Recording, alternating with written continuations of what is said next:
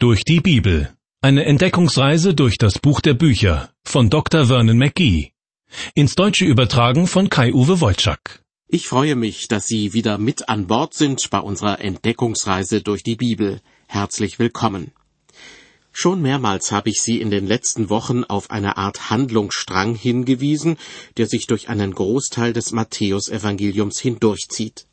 In Kapitel 2 tritt dieser Handlungsstrang erstmals deutlich zutage, als über die Weisen aus dem Morgenland berichtet wird, die nach dem neugeborenen König der Juden suchen. Von da an ist die Königswürde Jesu immer wieder ein Thema. Manchmal wird sie auch nur angedeutet, dadurch, wie Jesus sich verhält oder durch den Verweis auf ein alttestamentliches Prophetenwort. Im 18. Kapitel des Matthäusevangeliums, das ich Ihnen in dieser Sendung ein bisschen näher vorstellen möchte, spielt diese Königswürde überhaupt keine Rolle. Warum das so ist, darüber wird gleich zu sprechen sein. Dies ist Jesus, der Judenkönig. Diese Aufschrift wurde an dem Kreuz angebracht, an dem Jesus für die Sünden der Menschen gestorben ist. Für die Sünde jedes Menschen wohlgemerkt und dennoch wird seine enge Verbindung zu den Juden selbst in seiner Todesstunde noch hervorgehoben. Dabei hatte das Volk Israel als Ganzes es abgelehnt, Jesus als Messias und als König des Reiches Gottes anzuerkennen. So wie ich die Bibel verstehe, wird Jesus deshalb erst bei seinem zweiten Kommen das Reich Gottes hier auf Erden vollenden. Diese Ablehnung Jesu als Messias und König hatte anscheinend zur Folge, dass er sich verstärkt den nichtjüdischen Menschen zuwandte. Ich habe noch im Ohr, wie eine offenbar heidnische Frau ihn bittet, ihre schwerkranke Tochter zu heilen. Jesus sagt zu ihr, ich bin nur gesandt zu den verlorenen Schafen des Hauses Israel. Und dann macht er ihre Tochter doch gesund, weil er den großen Glauben dieser Frau sieht. Jesus als König des Reiches Gottes was mit diesem Reich passiert, das auch heute noch immer auf seine Vollendung wartet, das ist das Thema einiger Gleichnisse im 13. Kapitel des Matthäusevangeliums. Da heißt es zum Beispiel, das Himmelreich gleicht einem Senfkorn, das ist das kleinste unter allen Samenkörnern. Wenn es aber gewachsen ist, so ist es größer als alle Kräuter und wird ein Baum. Alle Punkte, die ich eben aufgezählt habe, machen deutlich, Jesus als König des Reiches Gottes, das ist offenbar das Hauptthema des Matthäusevangeliums. Und dennoch tritt immer stärker die Frage in den Raum, was gilt denn für Menschen, die nicht zum jüdischen Volk gehören? Sie setzen auf die Zusage Jesu aus Matthäus 11. Kommt her zu mir alle, die ihr mühselig und beladen seid, ich will euch erquicken. Und sie hoffen darauf, eines Tages in den Himmel, in das himmlische Reich Gottes zu kommen. Wie man dorthin kommt, welche Spielregeln bis dahin für Christen gelten, um diese und ähnliche Fragen geht es im 18. Kapitel des Matthäusevangeliums. Ausgangspunkt am Anfang dieses Kapitels ist eine Diskussion im Jüngerkreis, die auf den ersten Blick sehr eigensüchtig und weltlich anmutet. Denn in den Versen eins bis drei wird berichtet, zu derselben Stunde traten die Jünger zu Jesus und fragten, Wer ist doch der Größte im Himmelreich? Jesus rief ein Kind zu sich und stellte es mitten unter sie und sprach, Wahrlich, ich sage euch, wenn ihr nicht umkehrt und werdet wie die Kinder, so werdet ihr nicht ins Himmelreich kommen. Eine kurze Nebenbemerkung gleich am Anfang. Obwohl hier eine ganze Gruppe erwachsener Männer leidenschaftlich miteinander diskutiert, ruft Jesus ein Kind herbei. Und ohne Scheu scheint es zu ihm zu kommen. Ich denke, Jesus muss eine wunderbare Ausstrahlung gehabt haben, die selbst von Kindern wahrgenommen wurde. Dass er für Kinder viel übrig hatte, davon ist im Markus Evangelium an einer Stelle die Rede. Dort wird er mit den bekannten Worten zitiert, Lasst die Kinder zu mir kommen und wehret ihnen nicht, denn solchen gehört das Reich Gottes. In der Situation, als er das sagte, waren es nicht die Kinder, die zögerten, zu ihm zu kommen, sondern die Erwachsenen wollten sie davon abhalten. Zurück zu dem Kind, das von Jesus herbeigerufen wird, um den Jüngern eine Lektion Anschauungsunterricht zu erteilen. Jesus sagt zu ihnen, wenn ihr nicht umkehrt und werdet wie die Kinder, so werdet ihr nicht ins Himmelreich kommen. Das Wort umkehren hat in diesem Zusammenhang schon für viel Diskussionsstoff gesorgt. Manche Menschen meinen, es bedeutet, dass man sich unbefangen und vertrauensvoll wie ein Kind seinen Eltern gegenüber verhalten soll. Andere vertreten gar die Auffassung, dass wir uns in unsere eigene Kindheit zurückversetzen sollen. Aus meiner Sicht ist beides nicht richtig. Dann wäre hier im Bibeltext nicht von Umkehr die Rede, sondern von Rückkehr, von einer Rückkehr in die eigene Kindheit. Leider ist der Unterschied zwischen diesen beiden Begriffen im Deutschen nicht so deutlich wie in anderen Sprachen. Trotzdem will ich versuchen, den Unterschied zwischen Umkehr und Rückkehr deutlich zu machen. Wenn ich mit dem Auto irgendwohin unterwegs bin und plötzlich merke, dass ich mich verfahren habe, dann kehre ich um, fahre aber normalerweise nicht gleich dorthin zurück, wo ich hergekommen bin. Allenfalls fahre ich ein kleines Stück zurück und schlage dann aber die richtige Richtung ein.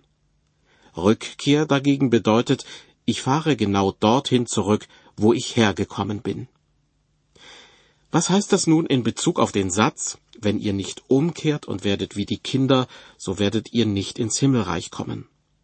Hier kommt mein Erklärungsversuch. Wenn ihr nicht umkehrt, bedeutet, ihr seid auf dem falschen Weg unterwegs. Ihr diskutiert darüber, wer von euch der Größte im Himmelreich sein wird. Das ist aber Unsinn. Hört auf, kehrt um von dieser Denkweise. Und dann kommt die zweite Aussage, die ich mit meinen eigenen Worten so wiedergeben würde. Werdet wie die Kinder, damit ihr in das Himmelreich kommt. Wenn Sie sich einigermaßen in der Bibel auskennen, wird Ihnen an dieser Stelle bestimmt der Pharisäer Nikodemus einfallen. Im Johannesevangelium wird berichtet, dass er eines Nachts zu Jesus kommt, und Jesus sagt zu ihm, Wahrlich, wahrlich, ich sage dir, es sei denn, dass jemand von neuem geboren werde, so kann er das Reich Gottes nicht sehen. Nikodemus wundert sich und fragt zurück, wie kann ein Mensch geboren werden, wenn er alt ist? Kann er denn wieder in seiner Mutter Leib gehen und geboren werden? Daraufhin antwortet Jesus, es sei denn, dass jemand geboren werde aus Wasser und Geist, so kann er nicht in das Reich Gottes kommen. Hier geht es also um eine geistliche Neugeburt bzw. Wiedergeburt, wenn man berücksichtigt, dass der Betreffende ja vorher bereits sein leibliches Leben besitzt. Ein Mensch kann schon 30, 40, 50 oder noch mehr Jahre auf dem Buckel haben, aber nie ist bei ihm geistliches Leben entstanden. Doch wenn es dann zu einer geistlichen Neugeburt kommt, dann entsteht im übertragenen Sinn ein neugeborenes Kind Gottes. Ich habe den Eindruck, dass in den christlichen Gemeinden heute zu wenig darüber gesprochen wird. Das Ergebnis ist teilweise eine geistliche Unreife. Ich war viele Jahre Pastor einer riesigen Großstadtgemeinde. Da kam es häufig vor, dass Menschen sich dafür entschieden haben, Jesus Christus nachzufolgen. Und irgendwie gehörte es fast schon zum guten Ton, das auch öffentlich, etwa im Rahmen eines Gottesdienstes, kundzutun. Diese Leute wollten Zeugnis ablegen, wie es in christlichen Kreisen oft heißt. Doch wenn sie dann von ihrem Bekehrungserlebnis erzählten, hatte man oft das Gefühl, dass sie die Erlebnisse anderer Christen in den Schatten stellen wollten. Es passierte also etwas Ähnliches wie unter den Jüngern Jesu, von denen jeder der Größte im Himmelreich sein wollte. Ich als Pastor habe dann bald gemerkt, dass wir an dieser Art Zeugnis zu geben etwas ändern sollten. Denn frisch gebackene Christen sind in ihrer geistlichen Entwicklung mit kleinen Kindern vergleichbar. Ein kleines Kind würde man doch auch nicht im Gottesdienst nach vorne ans Mikrofon kommen lassen, um der Gemeinde etwas mitzuteilen. Man würde ein Kind auch nicht gleich in ein wichtiges Gemeindeamt berufen oder es gar zum Bischof machen. Das hat nichts mit Geringschätzung zu tun. Im Gegenteil. Sowohl ein Kind wie auch ein frisch gebackener Christ sollte einfach vor Überforderung geschützt werden. Der Apostel Paulus hat einmal, als es um die Wahl eines Bischofs ging, gesagt, Er soll kein Neugetaufter sein, damit er sich nicht aufblase und dem Urteil des Teufels verfalle. Diese Vorsichtsmaßnahme gilt nach meiner Erfahrung nicht nur für die Wahl eines Bischofs. Zurück zum Bibeltext in Matthäus 18. Gestatten Sie mir bitte, dass ich die ersten Verse noch einmal mit meinen eigenen Worten zusammenfasse, bevor ich dann den nächsten Vers anfüge. Ich würde die ersten Verse so wiedergeben. Hört auf, darüber zu diskutieren, wer der Größte im Himmelreich sein wird. Diese Denkweise ist völlig unangebracht. Es kommt einzig und allein darauf an, dass ihr eine geistliche Neugeburt erlebt. Nur dann könnt ihr überhaupt in den Himmel kommen. Und jetzt folgt Vers 4 aus der gewohnten Lutherbibel. Jesus sagt zu seinen Jüngern, Wer nun sich selbst erniedrigt und wird wie dies Kind, der ist der Größte im Himmelreich. Aus meiner Sicht bedeutet das, statt der Größte sein zu wollen, sollte sich jeder fragen, ob er tatsächlich eine geistliche Neugeburt erlebt hat. Und wenn ja, dann ist es richtig und angemessen, im übertragenen Sinn, erst einmal die Rolle eines Kindes einzunehmen und nicht gleich nach höherem zu streben. Das ist sowohl für das Kind wie auch für die anderen Menschen das Beste. Weiter sagt Jesus, die Verse 5 und 6, Und wer ein solches Kind aufnimmt in meinem Namen, der nimmt mich auf. Wer aber einen dieser Kleinen, die an mich glauben, zum Abfall verführt, für den wäre es besser, dass ein Mühlstein an seinen Hals gehängt und er ersäuft würde im Meer, wo es am tiefsten ist. Die überraschend harte Ausdrucksweise signalisiert, hier kennt Jesus keinen Spaß. Was er hier sagt, ist ihm besonders wichtig.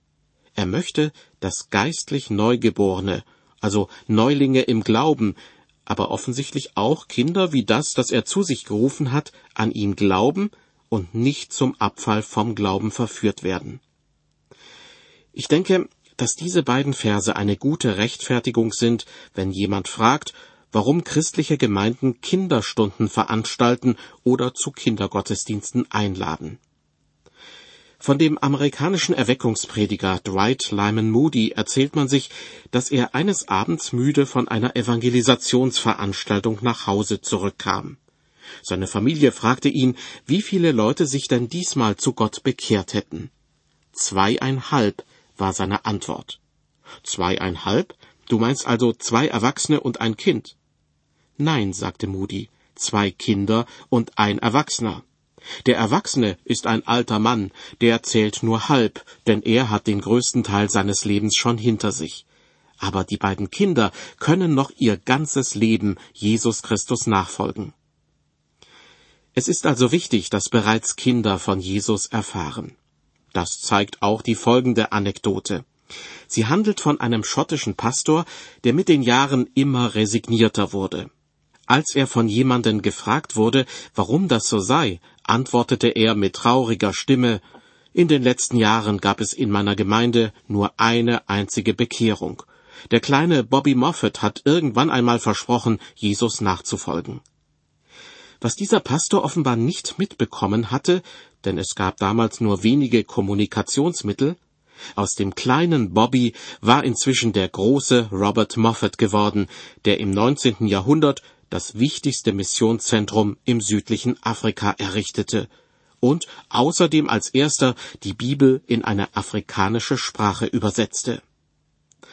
Keiner von uns weiß, was einmal aus den Kindern wird, die in unseren Gemeinden unsere Angebote für Kinder nutzen. Auf jeden Fall tun wir gut daran, ihnen Jesus lieb zu machen. In dem zuletzt gelesenen Bibeltext, genauer in Vers 6, hat Jesus davor gewarnt, andere Menschen zum Abfall vom Glauben zu verführen. Dieses Thema wird von ihm in den nächsten Versen weiter ausgeführt. Aus Matthäus 18 lese ich jetzt die Verse 7 bis 10. Jesus sagt, Weh der Welt der Verführungen wegen. Es müssen ja Verführungen kommen, doch weh dem Menschen, der zum Abfall verführt. Wenn aber deine Hand oder dein Fuß dich zum Abfall verführt, so hau sie ab und wirf sie von dir. Es ist besser für dich, dass du lahm oder verkrüppelt zum Leben eingehst, als dass du zwei Hände oder zwei Füße hast und wirst in das ewige Feuer geworfen. Und wenn dich dein Auge zum Abfall verführt, reiß es aus und wirf's von dir.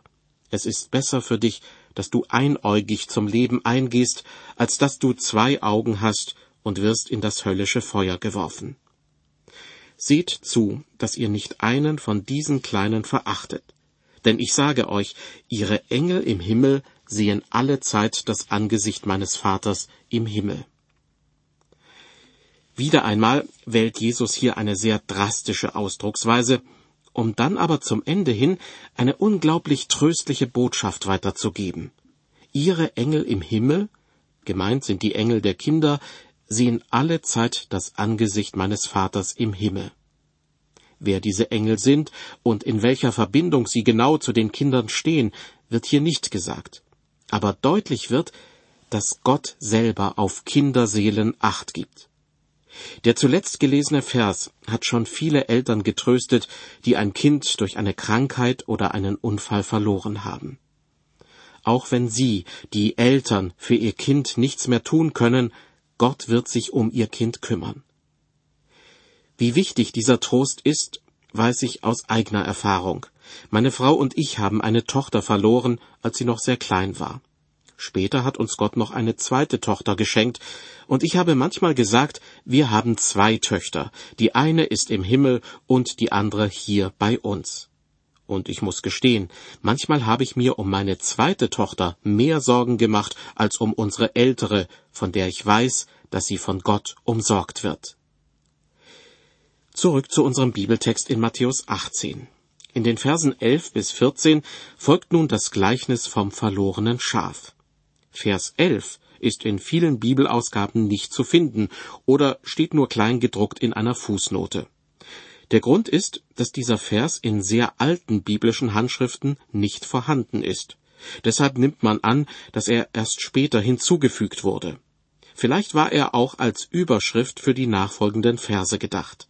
Er lautet, denn der Menschensohn ist gekommen, selig zu machen, was verloren ist. Und weiter ab Vers 12. Was meint ihr, wenn ein Mensch hundert Schafe hätte und eins unter ihnen sich verirrte, lässt er nicht die neunundneunzig auf den Bergen, geht hin und sucht das Verirrte?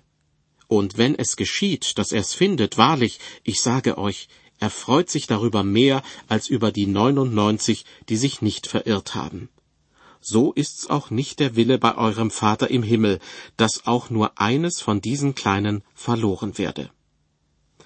Diese Kleinen. Offenbar steht noch immer das Kind, das Jesus zu sich gerufen hat, in seiner Nähe, während er das Gleichnis vom verlorenen Schaf erzählt. Wieder kommt seine große Liebe und Fürsorge gegenüber Kindern zum Ausdruck. Diese Liebe und Fürsorge wird auch von jedem anderen Erwachsenen erwartet von Eltern sowieso, aber auch von Verwandten, Lehrern oder Mitarbeitern in der christlichen Jugendarbeit. Alle diese Menschen sind mitverantwortlich, dass keines der ihnen anvertrauten Schäflein verloren geht. Die folgenden Verse sind als Leitlinien für das Miteinander in einer christlichen Gemeinde gedacht. Ja, auch unter Christen kann es zu ernsthaften Auseinandersetzungen kommen umso wichtiger ist es, auch wieder Frieden miteinander schließen zu können.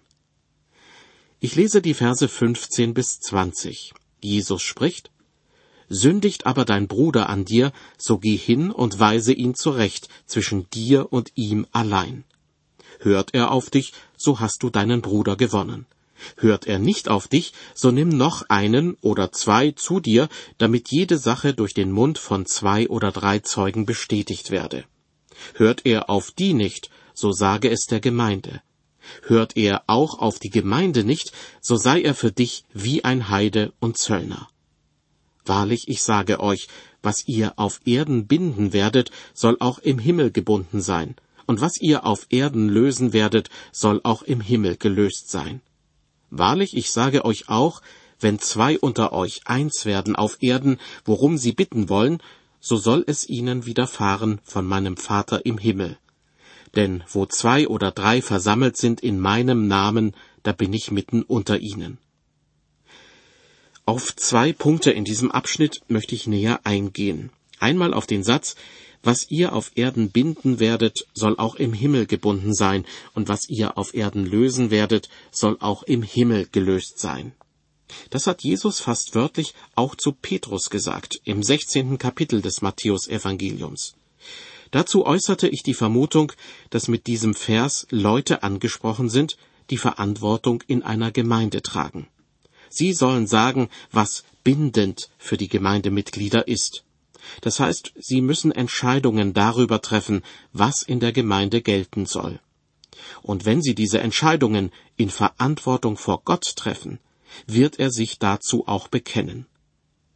In der Bibelübersetzung Neues Leben wird der fragliche Bibelvers so übersetzt. Was ihr auf der Erde verbietet, ist auch im Himmel verboten, und was ihr auf der Erde erlaubt, ist auch im Himmel erlaubt. Der zweite Punkt, den ich ansprechen möchte, ist die Zusage in Vers 20. Wo zwei oder drei versammelt sind in meinem Namen, da bin ich mitten unter ihnen.